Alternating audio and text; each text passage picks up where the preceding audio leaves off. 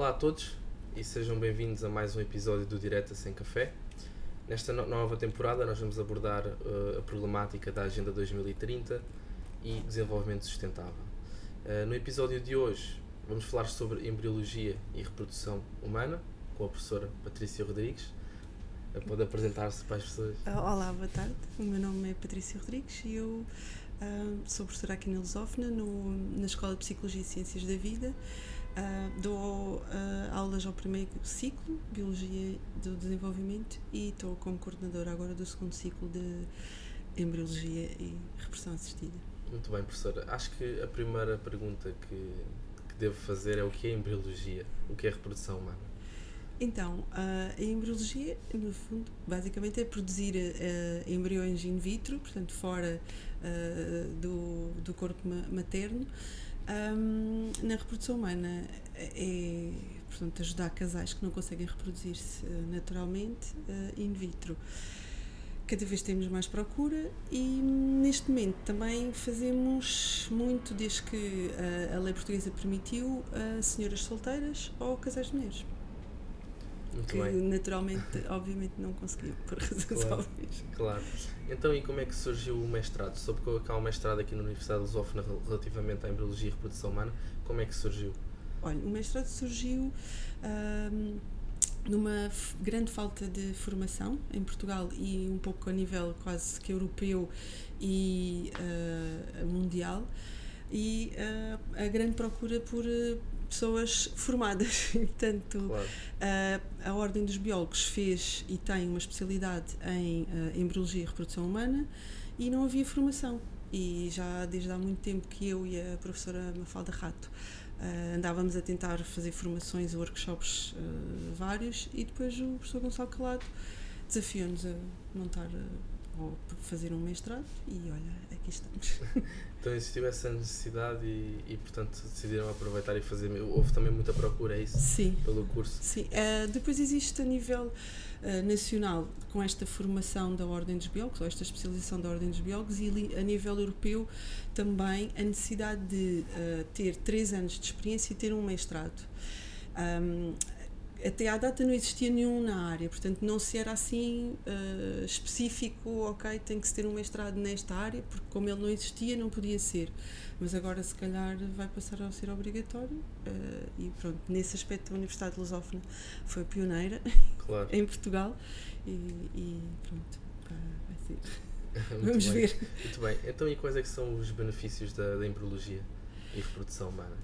Um, nós, além de ajudar ou permitir a casais que não conseguem reproduzir naturalmente, também podemos, ou temos ultimamente ser muita procura relativamente a casais que têm já ou são portadores de mutações específicas que nós conseguimos produzir em laboratório os embriões e depois analisá-los e, e, transferir apenas os embriões que não, não têm a, a mutação que de outra maneira não seria possível sem um embriologista. Claro, portanto, eu, eu presumo que seja uma área que esteja em crescimento, esteja, esteja a crescer. Qual é, é a importância da formação destes, destes alunos e futuros profissionais na, na, nesta área?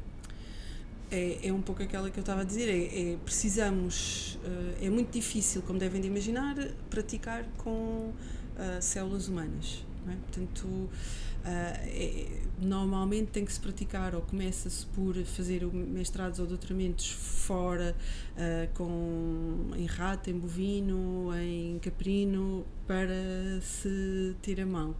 Um, fazer um mestrado assim como este é acaba por ser muito mais dirigido e de alguma maneira pode abreviar um pouco o, o tempo de, de, de formação da, da, pessoa para porque é uma área altamente específica e que vai precisar e cada vez mais vai então, precisar. Até mesmo tendo em conta essa especificidade, a quem é que se dirige este mestrado? Dirige-se a, a, a, todas as pessoas que obviamente tenham interesse na área, mas especialmente biólogos, bioquímicos, um, formados em ciências biomédicas, há médicos também que, apesar de serem médicos, preferem a área de laboratório e portanto fazem isto. Tem, acho que existe um, uns colegas farmacêuticos e pronto, assim. Claro.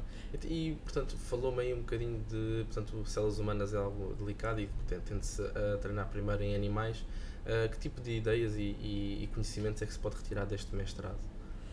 Bom, neste mestrado nós um, para já praticamos um pouco com uh, animais uh, de matador, não é mais assim, mas consegue-se aprender um bocadinho tudo. Temos uh, professores que são especialistas e até estão em áreas muito e, e, e bem diferenciados em termos de medicina e de embriologia que uh, nos vêm partilhar, no fundo, o seu conhecimento a nível teórico e agora com o, laboratório que montámos um, conseguimos depois levar à prática um pouco esses conhecimentos e uh, acho que os alunos, se assim tiverem interesse, vão sair bastante bem preparados para trabalhar na, na área clínica.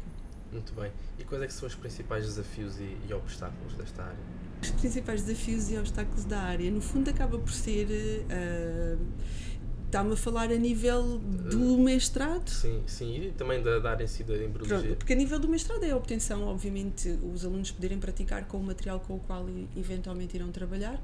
É difícil ter eh, disponível células, porque se se imaginar, a maior parte das células que nós vamos conseguir ter em termos humanos no, nas clínicas e centros uh, com os quais temos também protocolos são preciosas, são daqueles casais que se calhar têm muita dificuldade em obtê-los e quando os conseguem, aqueles são um, muito preciosos. E, e, depois às vezes acaba por ser um pouco uh, a, a, lei e lá, a ética e que tipo de que tipo de, de, de parte ética é que pode estar mais a ser comprometida Portanto, já falou, eh, estamos a, Nós somos altamente regulamentados, sim, não é? Estamos a direcionar para casais que querem, eh, em princípio, ter Heterossexuais. Sim. Pronto. Esses casais heterossexuais, a partir de hoje em dia, não há assim. Uh, se calhar, quando começou, a, a introdução de técnicas novas acaba por ser. Uh, algo que. É passado o tempo é cada vez mais. Uh, e, e é, é, é, sobretudo sempre que a introdução de técnicas novas. Por exemplo, uma das técnicas que nós chamamos de ICSI, que é pegar num espermatozoide e, e injetá-lo literalmente dentro do oócito. Essa técnica, quando surgiu, toda a gente, ah, não, isso só vai uh, fazer bebês defeituosos e até. Um, uhum. ser, passar a ser um, um, comum foi muito difícil e neste momento é, corriqueira. Portanto, eu acredito que uh, esta parte dos testes genéticos começou por ser também muito discutida e ainda é muito regulamentada e tem que se pedir muitas autorizações, mas cada vez mais está a, a ser corriqueiro. Acho sim que temos de ter bastante cuidado para não tornar as coisas demasiado banais. Uma das coisas que eu sinto em termos, porque eu, além de professora, sou embriologista e trabalho numa clínica de fertilidade, acho que se está a banalizar um bocadinho a doação de gametas, portanto de ócitos ou de espermatozoides. E há muitas pessoas que às vezes chegam ali e pedem, ah, eu quero um dador, e depois é tipo supermercado, e isso eu acho que já.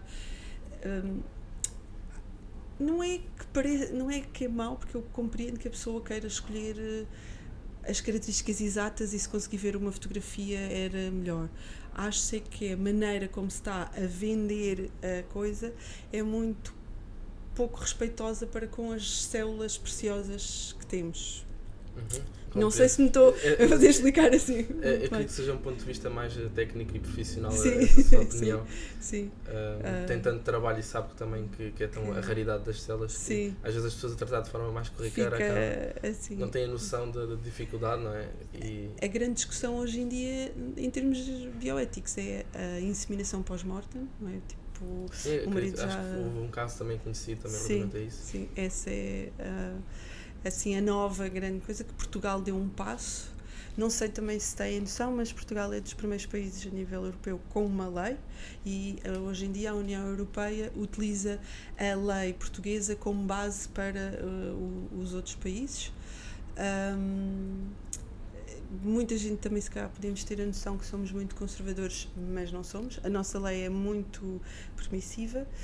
Uh, e acho que vamos ser dos poucos países a nível europeu que vai permitir a maternidade de substituição. Muito bem. Uh, e agora, diga-me, tem algum conselho para algum aluno que esteja a pensar em ingressar na Universidade de Lusófona, e nomeadamente neste mestrado, um, ou então algum aluno que esteja a terminar agora a licenciatura e esteja a, esteja a considerar o seu futuro, uh, tem algum conselho para ele para seguir neste tipo de mestrado? Eu, honestamente, vou-lhe ser uh, muito sincera. Eu fiquei hiper espantada com a qualidade do laboratório que nós conseguimos montar aqui. Nunca pensei que fôssemos ter um laboratório de tão boa qualidade. Não desfazendo, mas. Uh, e, portanto, estou muito agradecida e acho que se for uma dúvida, penso que podia. Acho que pode ser uma escolha muito uh, bem feita, no sentido que temos excelentes condições, excelentes professores aqui uh, em termos de mestrado e. Um, para mim seria uma ótima escolha e eu teria adorado ter feito um, um mestrado destes para fazer o que faço hoje em dia. Muito obrigado, professora. Uh, Obrigada eu pelo convite. Por este episódio é tudo. Uh, infelizmente não temos tempo para mais. Este foi Direto Sem Café. Muito obrigado a toda a gente que assistiu e obrigado à professora uh, Patrícia por ter despedido o seu tempo e para explicar este, este, esta problemática. Muito obrigado.